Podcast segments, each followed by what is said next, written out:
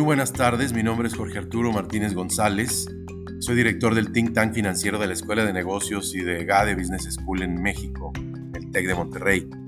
Soy director de la consultora Castor y Pollux y quisiera platicarles esta tarde y agradecer a la MIP por el espacio que me da sobre cómo está el estado actual de los mercados en este momento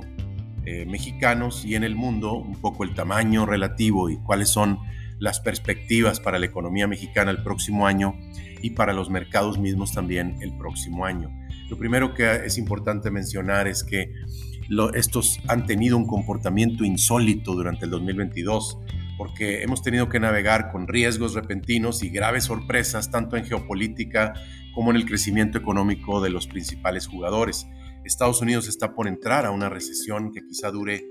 un año al menos y China ya está en una recesión. Europa está ya en una recesión y la verdad es que dos geografías que son atractivas es el mundo asiático quitando a China, los, los pequeños tigres asiáticos que le rodean y por otro lado Latinoamérica. El propio Estados Unidos, a pesar de la recesión, es un buen lugar para invertir también y entonces, pues estas sorpresas, incluyendo la guerra en Ucrania y lo que trajo sobre las cadenas de suministro, eh, pues también nos ha quitado toda esperanza de que este sea un año en donde haya buenos retornos de bolsa como los tres años pasados, en donde tuvimos un 31, un 18 y el año pasado un 29% anual total, incluyendo dividendos en dólares en el índice Standard Poor's 500. El año 2022 no ha sido tan malo para la bolsa mexicana que está todavía en, números eh, verdes y que incluso llegó a dar hasta un 6%,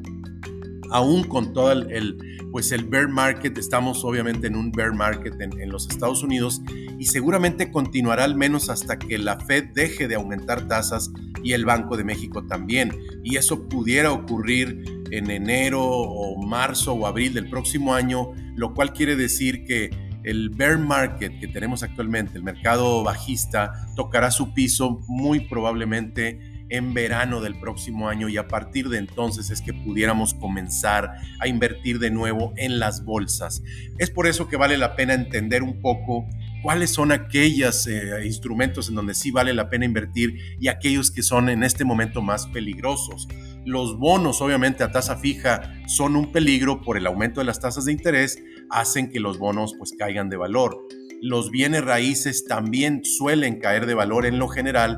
a menos que puedan indexar la inflación. Eh, por ejemplo, aquellos instrumentos como las fibras o los, los llamados REITs en Estados Unidos, Real Estate Investment Trust,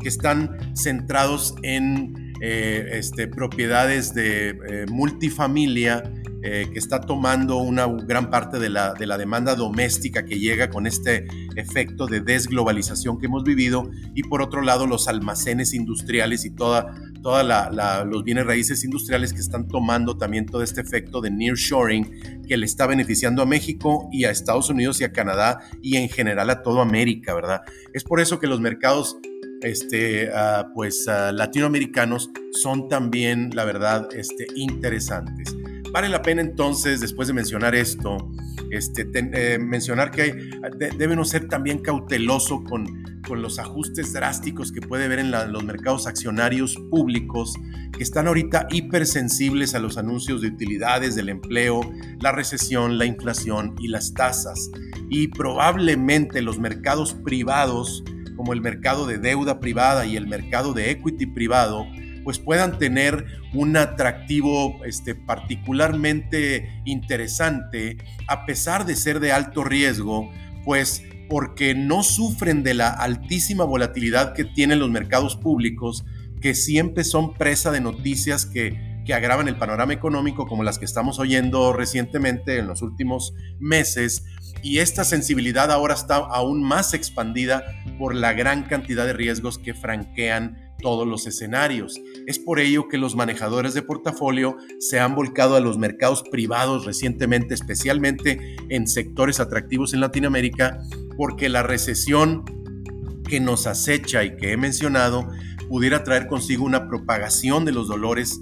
eh, a lo mejor no tanto en estos activos, en estas clases de activos eh, como los privados, deuda privada y equity privado, que han probado ser más resistentes a los crash de mercado. Entonces, si somos prudentes en la asignación de apuestas en sectores y geografías que pueden tener una coraza adicional, los mercados privados son una opción bastante viable para resguardarse de las tormentas mientras esta pasa probablemente los próximos 18 o 20 meses que vienen.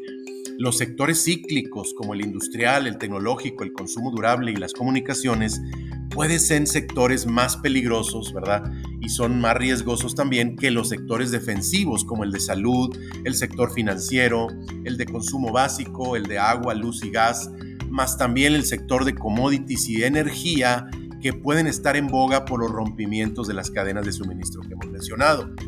En las geografías también hemos mencionado que debíamos mantenernos alejados de China y de Europa, ¿verdad? Probablemente, pero Latinoamérica y el mercado americano, aún entrando en recesión, pueden ofrecer buenos réditos en los mercados de equity, que son eh, de equity privado, quiero decir, o deuda privada,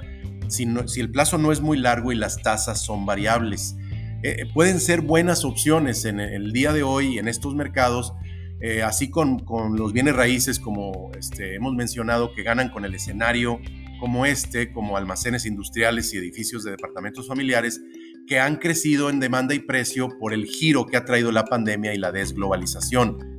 En eh, el, escenario que se viene hacia adelante en el próximo año para el mercado mexicano, pues es también interesante, ¿verdad? Por un lado, habrá una desaceleración mundial, pero en México yo creo que en particular, sin embargo, el peso ha estado bastante estable, entonces pues estos mercados pueden traer oportunidad, incluso en México no es tan peligroso el mercado de la bolsa como en Estados Unidos, como se ha visto este mismo año, pero habría que ser cauteloso porque de nuevo los mercados públicos, que son hasta 12 o 15 veces más grandes que los mercados privados,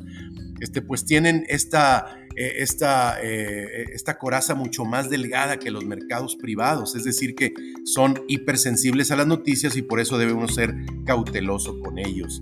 Con estas recomendaciones creo que pueden el inversionista eh, promedio, el inversionista familiar o incluso institucional tomar ciertas precauciones a la hora de invertir, ser cauteloso con el aumento de tasa y con todo aquello que es más golpeado por la inflación y planear para su portafolio en el 2023 algo que tenga de estos instrumentos mencionados y que poco a poco vaya probando las aguas en los mercados públicos que, más pudieran este, mostrar que están saliendo de, la, época retadora que tenemos frente a nosotros. Muchísimas gracias eh, por su atención, eh, muy buenas tardes y nos veremos en la próxima sesión como esta.